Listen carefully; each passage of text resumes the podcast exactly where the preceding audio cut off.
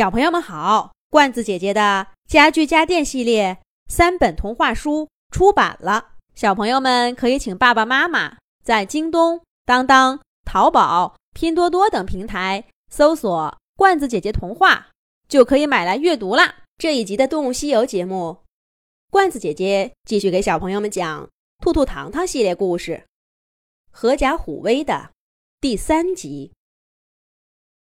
何一家渐渐地适应了城市的生活，可家里最小的儿子突然有一天哭着回来：“孩子，你这是怎么了？别哭，别哭，让妈妈看看。亲爱的，你快来瞧瞧，孩子受伤了。亲爱的，你这是怎么了？不光是孩子们。”和爸爸也挂着彩回来了。还没等他们说话，一阵凶猛的狗叫声就回答了何妈妈的问题。不是说这里的猫狗都很友善吗？我自己也见过呀。是不是你们做了什么得罪了人家？何妈妈一边给父子几个处理伤口，一边猜测着他们受伤的原因。似乎一定要在自己人身上找到问题的根源，才能避免这样的事情再次发生。不过，何妈妈显然一厢情愿了。何爸爸第二天再出去，又带着一身的伤回来，而且一向乐观的何爸爸，坚持要求孩子们都待在家里，不能再出门而孩子们也破天荒的。没有闹，显然是被吓着了。一家人似乎又回到了在灌木丛的生活。何妈妈带着孩子们在家，何爸爸辛苦而危险的出门找吃的。与此同时，住在这个城区其他的河，也陆陆续续的传来受伤的消息。这城里面。到底不是咱们的地盘儿。是啊，听说那群狗是专门有人养的，要把咱们给赶走。不会吧？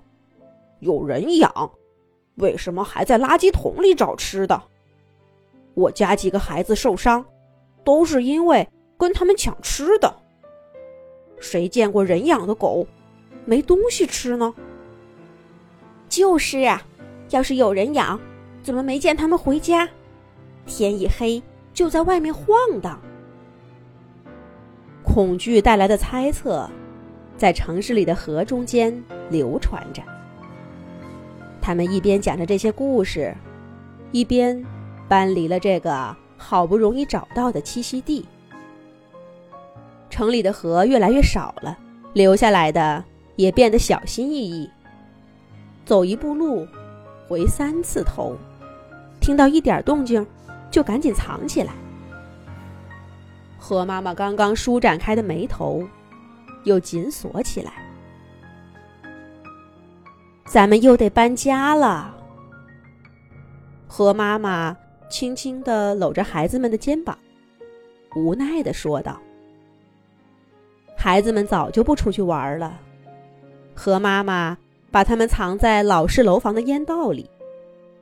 只有在反复确认安全以后，才让他们探出头，四处看看。孩子们的眼神又暗淡了，只有看到爸爸带着食物回来的身影，他们才轻轻的欢呼一声。可是爸爸呢？爸爸今天怎么还不回来呢？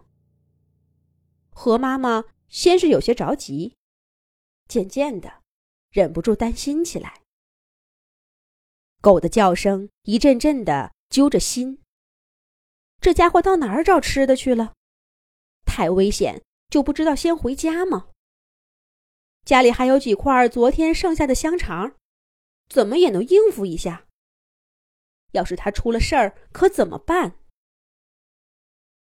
也许当初就不该离开灌木丛，搬到这儿来。那时候朝不保夕的日子，城市生活最开始的安宁，搅动着何妈妈的心。孩子们，快快躲起来！何妈妈突然闻到一阵异样的气味儿，一股陌生却极度危险的气味儿。那是印刻在基因深处的恐惧，是远古的祖先们用生命的代价留下的遗产。一闻到，就忍不住浑身战栗，比野狗要可怕一百倍。何妈妈用尽全身的力气，勉强按住孩子们，身体却抖个不停。现在逃跑，只怕更会暴露踪迹。何妈妈只想尽量藏住自己和孩子们，祈祷着那个散发出气味的危险动物能离开这里。然而，何一家的运气似乎很差。那个气味在家门口停住了。